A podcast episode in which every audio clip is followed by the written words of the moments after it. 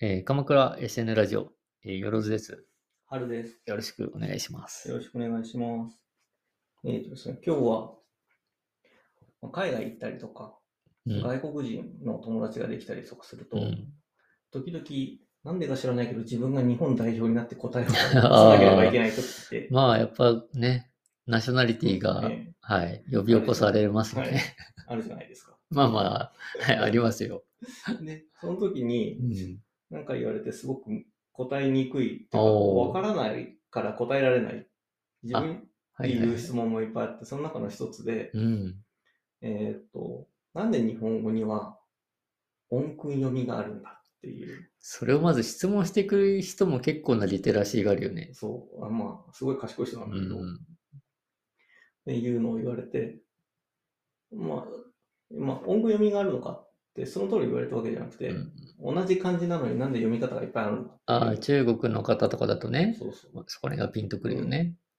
ていうので、まあ、それは要は音訓読みがあるのはうん何っていう質問なんだけまあ、そうだね。ど、で、自分はもう、まあ、それが普通で育ってるからさ、まあまあまあそれがあるのはなぜというのを疑問にすら思わないみたいなうん。感じで、なんでって言われても、えー、そういうものみたいな。パッと答えられないよね。てか、習ったことないもんね。なぜ、うんなぜあるか。そううんで、答えられないし、どういうふうに調べればよくわからなくて、うんただ、すごい面白い問い、自分にとっては面白い問いだったから、頭の片隅にずっと残り続けてたやつうんなうんんですけうんど、うんひょんな表紙に、えっ、と、全然違う本を読んでたら、その答えが載っていて、ほう。で、何を読んでたかって、オノマトペ。はいはいはいオノマトペねか。それについての本を読んでたときうに、んえっ、と、音訓読みが生まれた時の経緯うをん書いてあって、それは何かっていうと、古事記を、うん昔の日本の神話を編纂するときに、音訓読みというものが、の一番原型が生まれたえー、こっちき相当古いね。相当古い。で、その時なんでそういうことになったかっていうと、漢字は結構前から入ってきて、うんで、漢字をな読み書きしできるようには古墳時代ぐらいにはなってきた。うんうん。だけど、日本に、日本の地域に昔から住んでた人たちは文字を持ってなかったの。ああ。で、大和言葉って言って、発話では、その、に日本原住のというか言葉が在あったわけね在の言葉はあったんだけど、それに対する文字がなかった。なるほど。話し言葉しかなかったんだ。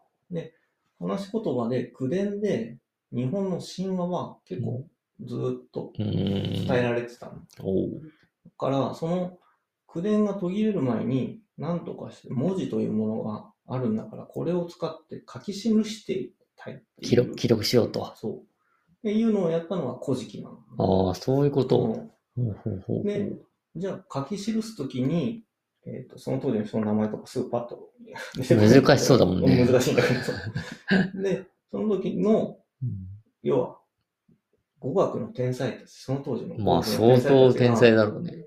それを、そのウルトラ C をやったわけでうすよ。ーん。で、何をやったかっていうと、大和言葉といって音としてあるもうんうのんに漢字を当てると。もともと発話でしか使ってなかった方に漢字を当てていくんだ。そううんで、その時に、ただ、えっ、と、例えば、ね、音符読みの例でいくと、うんまあ、春、スプリングっていうのがあるおうはいはい。これを音読みにすると、春。旬だね。で、中国語だと、えっ、と、ピン、なんだっけ、発音記号でいくと、でいくと、まあ、これ多分違うと思うんだけど、トゥンってういう、ん。ちょっと似てるね、やっぱ。あ、だから多分、そこから来てんだそこね。から来てる。それを、あまあ、カタカナ、英語みたいなものとうん日本語を英語にする、日本語を英語的なものにするうと、ん旬、旬になるわけね。そう。中国語のシュンっていう発音を日本語でいくとシュン。なるほど。日本人が発音するとまあまあシュンになそるうだねで。それに、この中国語で春、四季の、えっ、と、一番冬から春に引いてパルときのあの春ですよっていうのの、はいはい日本の大和言葉うんが中国語の日本語訳を、うんに、を音として、あの春という漢字に、うんうん、春と当てて訓読みするってう。いうんかかなりトリッキーなことをして、えっ、と、いうのをやっていくと。うん。それをすると、もえっと借り物の文字で、中国語という借り物の文字で、自分たちの意図をあの書き記すことができうる。んで、うんうんうんできるので、発音は元々の漢字のかはらいはいはい。奪ってしまうんだけれど、でもそれは奪った形は、奪った時に、あの、注釈で、うんこの、時はこの漢字はこう読みますよ。うん。なんか天っていう空をはいはいはいはい。見たときは、中国語とはもう、ツェンみたいなう感じのん。発音、もっとハリソンっぽかったうん。を、だと、日本語で読むと、天なんだけど、うんっうんていうふうに言うんだけど、これは天と読むなと。アマと読めっていう注釈をつうん。けて、おーアマテラス王の神とかいうふうにあ書く。あ。なるなんほでど。それをするかというと、表音で、うんあの、例えばアマを、アを、アベのア、うんで、マをゴマのマとかいうふううんうんに言って、表音だけで書いていくと、すんげえ長くなる。うん要はうんローマ字でさ、一文字一文字やがってた。らさうんすごい長くなっちゃうじゃんまあそうだね。だからそこら辺は漢文のぐっと凝縮できて書けうるん、そこら辺はもらいつつ、で読み方は方は山本言葉を入れうんて、でそうするとイレギュラーなことがいっぱいある。なるほど。あ、まあそうだね。漢字が持って、形が持ってる意味と、日本語が持ってる音の意味、うん。音が持ってる意味を照らし合わせるから、時々、相互がうん。出てくる。でそれはでも注釈で、この時はこう読め、この時はこうこう読めっていうふうに、あの、古事記の木簡の下辞に書辞書みたいなのがあるわけね辞書がこうって書いて、口伝で出た日本古来の神話をうん文字にす当てはめていくなるほど。と。で、それをやっていくときに、えっ、と、漢字から、えっ、と、漢字がもともと持ってる意味を取ってしまって、うん音を当てたっていう、な何何がなって言ったかな。まあ、かカタカナ、あうーえーカタカナじゃなくてひらがなの前身ん。みたいなものができて、それから形をさらに崩してっうん。て、音だけ残したのがひらがなになるっていうふうにどんどん発展していくんだけど、まあそれちょっと別の話なんですそけうどだね。ねそういうふうにして、一つの漢字に対していろんな読み方があるんだけど、まあそれは臨機応変に使い分けなさい。うんうんまあそうだよね。さっきの注釈があるわけだもんね、毎回。 いうのを、が大元になったのはう、んその古事記の編纂をした時だっていう。なるほどね。ずいぶん昔に、あの、うんから経緯があるんだなっていう。随分昔にウルトラ C をやった名残天才がい、てその名残が、こう来てるんだっていう。でもその当時はウルトラ C だったわけだけどうん、今となっては当たり前のように我々はそうそう使ってるし。使いこなしてるわけだ。で、それをさらに変形して、さっきあの、カタカナ英語みたいうなさ、ん。なんかカタカナドイツ語とかさ、そうだねま。あ江戸時代から蘭学だからそオうラだンダね。か、オランダ語。いうのがあって、こう輸入していくということですね。ね、でも自分たちがさ、例えば外国語を習ってさ、自分今日起こったことをさ、英語で日記書いてらさ、うん。なんかちょっと違うじゃん。自分の気持ちが乗るそうだねっ。ていうのを、この時の古事記をこの編纂した人は、それをやっぱり感じてて、うんうんうん。で、その時のセリフが書いてあるんだけど、あほ言葉、ここに及ばずって書かれ書いてある。ほで、これが、この漢字の意味をもらってきて書いてるから、言葉は、あの歌詞、あの歌の歌詞の詩、ああ、はいはいはいはい。断りうの方、ん、枕言葉的な方のね。で、心はもうその、こあの、いつも使う。うんうんうんうん。に、及ばずは、逮捕の逮日を使ってる。逮捕。逮逮捕、うん。お犯人を逮捕するああ、はいはいはいはい。なるほなんどか。これを、ニュアンスを汲み取ると、も文字に、うん大和言葉を、に漢字を当てはめた。でも、この時に大和言葉が持っている言葉を捕まえることはできなかっうんできればはいなかなか私的た。な、そう、もう、知的でロマンチックだよね。逮捕できなかったわけねそ。うまさに。まあ、捉えることつはかでみ、きなかった。つかみきれなかったというか、掴うみきれなかっんちょっと手からこぼれ落ちちゃってうるん状態ただっていねうも。どかしさが伝わってくるう。ん、なるほど。何年前の人の言葉かわからないけど、すごいね。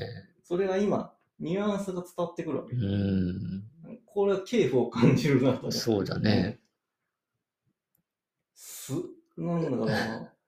なかなかやっぱ、この国すごいんじゃないのかなっていうのを、そうだね。改めてこう、認識したというかまあ、日本人のこの重要性というか、ね。うん。適応力というかうん、すごいみたいなのはねう、ん聞くけど、言葉についても実は、そう。で、漢字が伝わった国って、他ね中国から伝わったのって、あと、韓国まあ、韓と国ベトナムがあるんだけど、そうだね。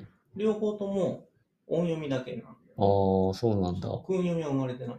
で、韓国なんかは、もう漢字複雑すぎるからっつって、うんハングルが生まれた。作ってるし、ベトナムはまあ、あの、欧州に占領されちゃったから、ヨーロあのローマ字っていうかね、ロあーマ字ってアいうルかファベット使ってるもんね。うアルファベットん。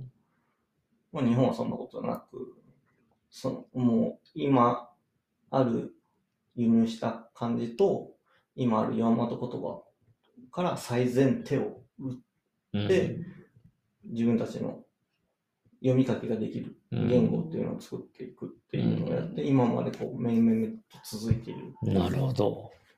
そういう歴史が、お本ーのオノマトペっていうそとのころ、本に。本を読んでたら出てき て、ね、知人からの疑問にも答えられるし、うんなんか自分が知らなかったことを再確認して、さっきのこの言葉心に及ばずっていうセリフ に、すごい感動するっていう。それで、その友達には説明できたんですか頑張これをしましたけどこれを説明して理解するのがなかなか及ばずって感じになりそうそそ。うそう説明に及ばずみ たいな。理解に及ばずか。一応ね、伝わってはいるなと思うんう。うんで、やった時まあ中国人の子なんだけど、あのー漢字のね、うんうん一生懸命こう、多分こういう発音でって言ったはら、いはい違う違うっていう。そうだ発音でまず立たされちゃうわけね。 あ、手厳しいなと思いながら。発音って難しいよね難し。いだってさ、書けないからさう、ん聞くしかないじゃん、音を。僕の、あとね、あの、発音記号発音記号みたいななので一応表現できてもさ、本当のニュアンスってなかなかあれだけだとのがね、さ。うんわかんないもんね。あと中国はもう音の高さとかいろいろあるからさ。そうそうそうそう。発音だけじゃないよね。うんそう強さっていう要素がまたすごいよね。いやもうあそこまで行くと歌だよ。確かに歌に近いうね。ん。同じ言葉でも言い方が違えばね、うん変わるもんね。そんな。いやいや、深いですな、日本語。そんな日本語は深いなっていうのを及ばず。思った。それはでも、なんか、小学生ぐらいで習いたいね。中学生ぐらいで。そうね、国語をもっと好きになってたと思うねなんかこういうの大事だよね。うんなんで使ってるんだって学んだことなかったけど、うん訓読みと音読みね。ういやいや、面白かったっすわ。ん。はい、そんな話です。はい、ありがとうございます。ありがとうございました。